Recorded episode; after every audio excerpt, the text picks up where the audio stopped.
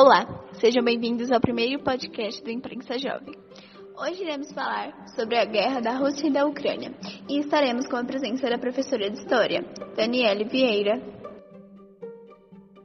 Oi, Dani, tudo bem? Preparada para nossas perguntas? Ah, eu estou preparada, né?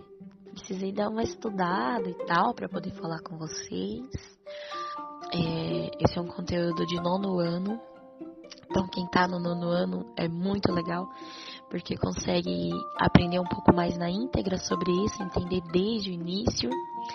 Esse ano a Pro tá com sexto e sétimo, então eu tive que passar é, uma revisão para eles assim, rápida, para que eles possam entender. Mas estamos aí, né? Qual foi o motivo dessa guerra entre a Rússia e a Ucrânia? Então, para a gente poder entender bem o que está acontecendo, nós podemos citar três fatores principais. O primeiro é a zona de segurança que a Ucrânia oferece para a Rússia.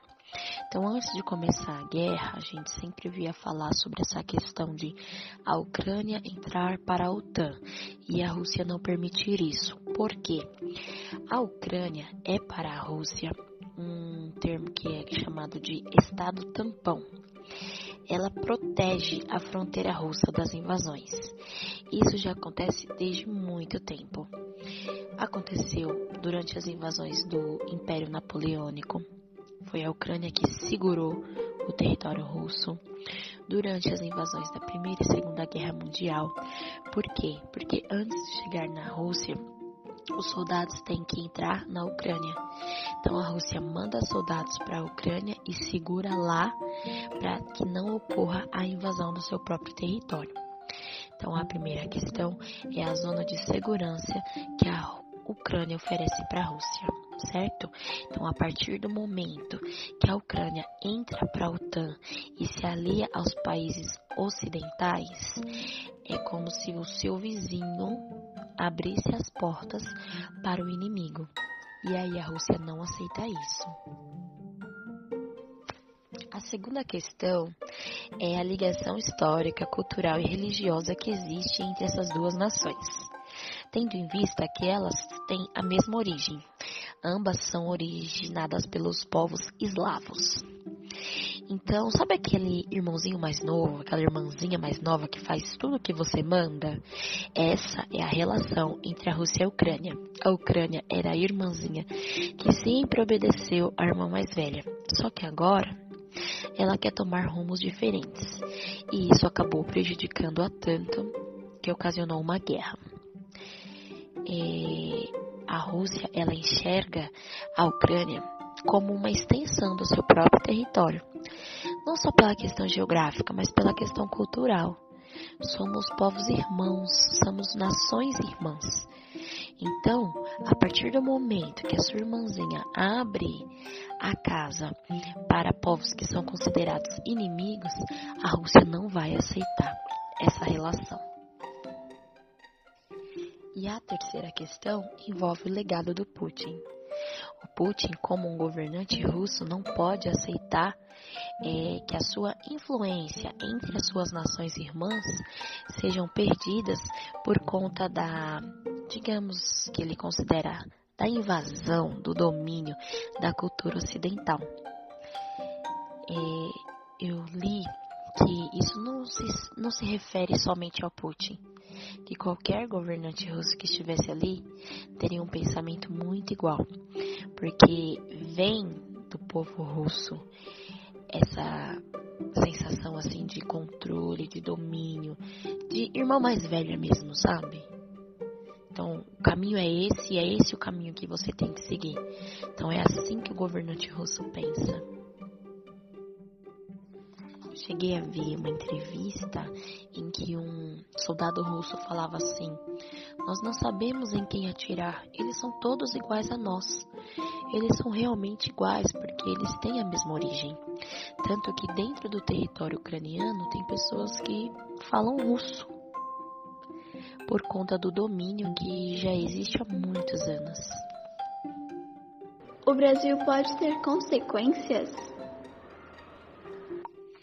assim como nós já estamos sentindo, né, alta no preço da gasolina, é, eu vi um estudo que dizia que se o Brasil, o governo brasileiro, não conseguisse se movimentar, o preço da gasolina chegaria a nove reais.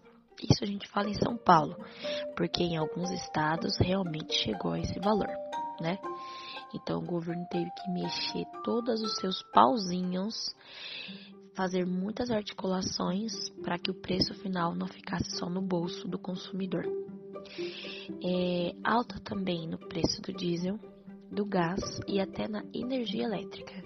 Porque, por incrível que pareça, até a energia elétrica a gente depende de recursos que vêm de outros países, como por exemplo da Rússia. Além disso, ainda tem a questão de posicionamento político. Antes da guerra, o presidente Bolsonaro fez uma visita até a Rússia. Essa visita não foi vista com bons olhos por alguns parceiros comerciais nossos.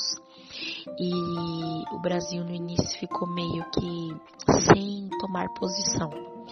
E isso também pode trazer riscos para, nossa, para as nossas relações políticas, tendo em vista que nós temos parceiros dos dois lados.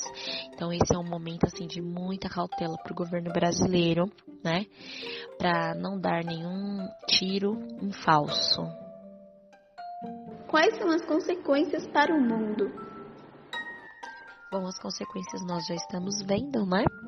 Primeira questão é a questão econômica, então essa guerra ela pode trazer uma recessão mundial. E a segunda questão é a questão humanitária. Já são milhares de refugiados. Imagina você ter que fechar a sua porta e ir para outro país, sair caminhando, pegando ônibus, bicicleta e ir para outro país. A porta da tua casa, deixar a tua casa para trás. Então, a questão humanitária é muito tensa. E a grande questão que a gente sempre levanta é sobre a possibilidade de uma terceira guerra mundial. Porque a primeira e a segunda guerra, elas começaram assim, um conflito aqui, um conflito ali, um vai tomando posição, o outro vai tomando posição, entram questões econômicas né, nesses posicionamentos, e aí quando a gente vê, estoura uma guerra mundial. Esses dois países, é Rússia de um lado e Estados Unidos do outro, ambos têm arsenal nuclear, e esses armamentos que eles têm têm a capacidade de dizimar a população terrestre. Total. Terráquea, né? Total. Para onde os refugiados estão indo? E de que maneira? Essa questão, ela é muito interessante. E é uma questão, assim, que nos faz repensar, nos faz... É necessário que a gente problematize a forma é, como estão sendo tratados, né? Então, a forma como os refugiados ucranianos estão sendo tratados seria muito bom se outros refugiados fossem tratados da mesma maneira. Né? Então, eles receberam todo um acolhimento dos países vizinhos, né?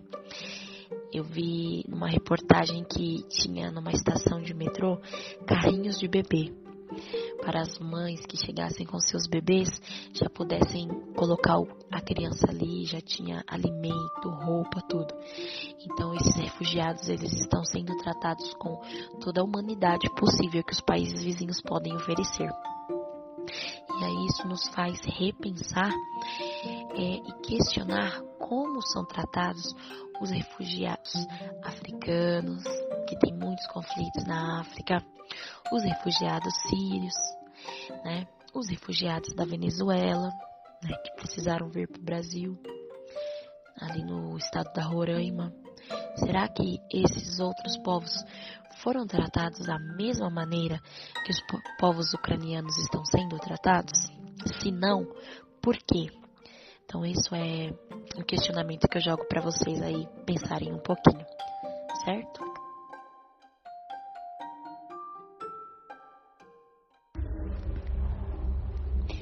Eu sou a Sofia, faço parte da imprensa jovem do CELMF Feitiço da Vila. Agradeço a atenção de todos. Até a próxima.